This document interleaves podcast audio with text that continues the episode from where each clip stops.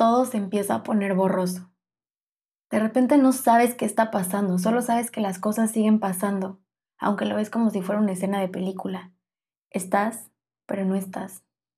Estás en una especie de piloto automático. Hay mm, angustia, pánico, nervios, dolor en el pecho, taquicardia. O tal vez hormigueo, ganas de llorar, huir, no existir, desaparecer. Quieres pedir la ayuda pero no sabes cómo. La gente sigue actuando como si nada pasara, pero tú sientes que te vas a morir o que estás en un peligro impresionante. No entiendes qué pasa, pero tu cuerpo dice que algo malo puede estar pasando o que algo malo va a pasar. Y te preguntas qué hice mal, por qué me está pasando esto a mí, tendré algo mal, estaré volviéndome loco, loca o en verdad me está pasando algo. ¿Qué estoy haciendo para merecerme esto? ¿Por qué tengo tanto miedo a desmayarme o a que pase algo malo? ¿O a que le hagan daño a alguien o a que se burlen de mí? ¿O es un miedo a todo? Esto es la ansiedad. El pensamiento de una mente con ansiedad incapacita, e incapacita tanto que llega un punto en que tienes tanto terror a vivir los síntomas que prefieres dejar de hacer cosas que te puedan exponer a sentirlo. Evitas lo que antes no evitabas e incluso evitas cosas que ni siquiera sabías que estabas evitando. El solo hecho de pensar en que puedes volver a sentir ese dolor en el pecho o esa falta de aire, esas náuseas, te hace empezar a sentirlas. Tienes tanto miedo que buscas refugio de algo, de alguien que te haga prevenir ese malestar, aunque desafortunadamente sabes que tarde o temprano tendrás que volver a enfrentarlo. Y bueno, si tengo ansiedad, ¿ahora qué hago? Bienvenidos al podcast de Psico la Mente. Yo soy Fernanda Gallardo, psicóloga y fiel creyente de que la salud mental es un estilo de vida y ahora que hago es este podcast en el que encontrarás el apoyo profesional que necesitas en las situaciones de la vida que no sabes qué hacer y mucho menos cómo solucionarlas. Recuerda, tu psicóloga de confianza está para apoyarte. Lo más importante es entender a qué le tienes miedo y cómo vives la ansiedad. Aunque todos experimentamos ansiedad alguna vez en la vida, cada quien lo vive de manera única y lo siente de forma distinta. Y es que aunque en algunos momentos la percibimos como nuestra peor pesadilla, la ansiedad, como todas las emociones, tiene una función en nuestra vida. El miedo y la ansiedad van de la mano. A veces los confundimos, pero en pocas palabras podríamos decir que el miedo es algo en específico que nos pone en peligro, y la ansiedad es el miedo a algo que no está ocurriendo en el presente. Es ese miedo anticipado que nos puede poner a pensar en el peor escenario con tan solo imaginarlo. La ansiedad se siente en el cuerpo, aparece en los pensamientos, se vive con todos tus sentidos y te hace hacer o dejar de hacer cosas para protegerte de eso que percibes como peligroso. Y si no sabes a qué le tienes miedo o qué es lo que sientes en particular, vamos un poco más a fondo. La ansiedad tiene una función, aunque no lo creas, tiene una función. Prepararnos para reaccionar ante una amenaza y viene de nuestro instinto de supervivencia. A diferencia del miedo, el miedo ocurre en el presente y la ansiedad se anticipa al mañana.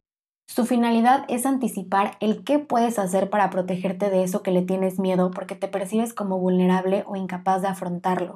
Por eso es que lo sientes en el cuerpo de muchas formas distintas como el dolor en el pecho, mareo, hormigueo, falta de aire, náuseas, etc.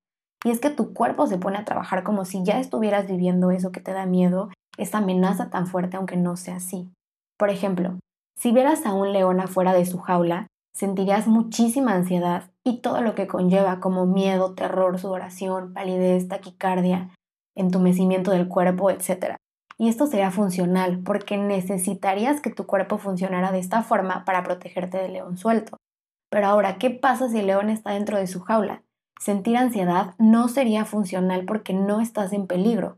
Una persona que tiene ansiedad disfuncional, si viera al león en su jaula, estaría experimentando lo mismo que si el león estuviera suelto, porque su mente y su cuerpo estarían preparándose para reaccionar y sobrevivir ante cualquier posible escenario aunque no esté ocurriendo.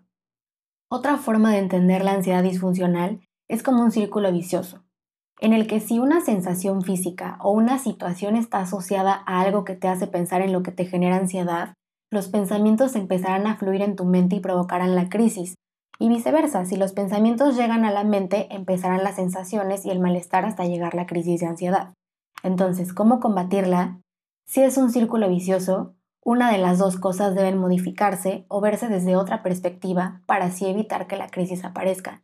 Y es que difícilmente podremos cambiar las situaciones externas, pero lo que sí podemos hacer es modificar el cómo lo interpretamos y qué pensamos sobre ello. A diferencia de los animales, somos seres racionales y ese es nuestro poder para controlarla.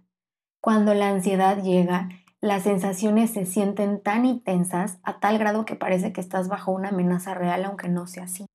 El problema de la ansiedad disfuncional se intensifica cuando esta ansiedad es incontrolable y se activa en situaciones que no tendría por qué activarse, y es por eso que es necesario hacer una buena evaluación para determinar por qué está ocurriendo esto. Si hay predisposición genética a la ansiedad, si hay ciertos sucesos en la infancia o en la vida que pudieran generar el inicio de la ansiedad, es importante saberlo. Pero también es muy, muy importante que más allá del por qué y de dónde empezó a activarse la ansiedad incorrectamente, la realidad es que para controlar a la ansiedad debe ser en el aquí y en el ahora. De nada sirve empezar a cuestionarse el por qué o a qué te recuerda del pasado si la estás viviendo hoy. El pasado no puede cambiarse, el hoy sí. Ponerse a pensar tú sola en lo que pudo haber sido puede provocarte más malestar si aún no sabes cómo afrontarla. Y es que quizás antes probaste ciertas cosas que la calmaban, pero hoy estás buscando nuevas soluciones que te van a ayudar a que mañana te sientas mejor.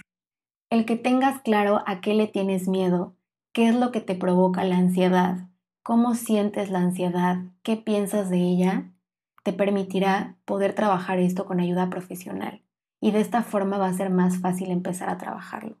No tengas miedo de pedir ayuda. La ansiedad se puede controlar y hay grandes técnicas que tienen resultados efectivos para sentirte mejor. Ahora, si sigues dudando en hacerlo, ten claro que la ansiedad no va a desaparecer de la noche en la mañana y mucho menos si llevas tanto tiempo padeciéndola a tal grado que te impide disfrutar tu vida. Por eso es muy importante entenderla para aprender a controlarla. La ansiedad, aunque te suene irreal, sí puede ser tu aliada. La ansiedad es como un arma que nos ayuda a sobrevivir en la vida. Solo es cuestión de darnos la oportunidad de no juzgarla e incluso apreciarla, porque por algo se está manifestando en tu vida. Y el darnos la oportunidad de desarrollar esa inteligencia para afrontarla es la manera más sana para tu cuerpo y para tu mente. Aunque existan muchos medicamentos, gotas, alcohol, gomitas para tratarla, son otras formas de evitarla y de realmente entenderla y hacerla tu aliada. Únicamente en casos muy particulares y bajo supervisión médica es necesaria la medicación. Te mentiría si te dijera, sigue estos consejos para quitarte la ansiedad o nada más escuche este capítulo de podcast y todo va a estar bien. No, la ansiedad es más compleja y es que por eso se atiende clínicamente. Así que si estás padeciendo crisis de angustia, ansiedad extrema o algún tipo de situación similar como miedo irracional, hablar en público, salir solo a la calle, fobias, recuerdos de algo traumático o preocupaciones excesivas, recuerda que tú mismo estás queriendo protegerte. Después de todo esto que te he comentado, y si te animas a hacer a la ansiedad tu aliada, y si te animas a conocerte, y si te animas a usarla como un arma, a dejar de verla como tu enemiga, recuerda, cualquier obstáculo que nos ponga la vida, tenemos la capacidad de afrontarlo, tenemos la capacidad de ser resilientes, porque somos seres humanos y la ansiedad es parte de nuestra naturaleza. Recuerda, como tú piensas, sientes y actúas, sí con la mente.